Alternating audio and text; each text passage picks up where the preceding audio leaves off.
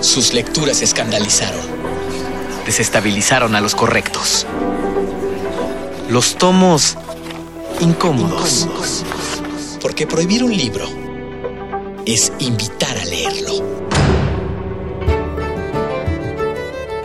En un cuarto aterciopelado yacen los libros acusados de sonsacar, de pervertir. Hay un tomo que sobresale de entre las filas.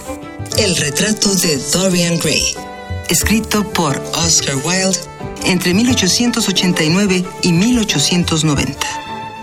No existen libros morales o inmorales. Los libros están bien o mal escritos.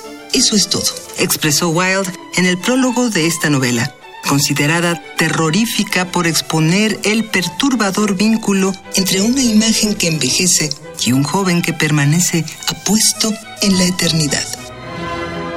Contemplación, erotismo, hedonismo y el culto a la belleza masculina se dan cita en esta historia, razón por la que Oscar Wilde fue perseguido y encarcelado, pues su texto fue considerado incitador de la homosexualidad e inmoral para la juventud. Sus lecturas escandalizaron. Desestabilizaron a los correctos.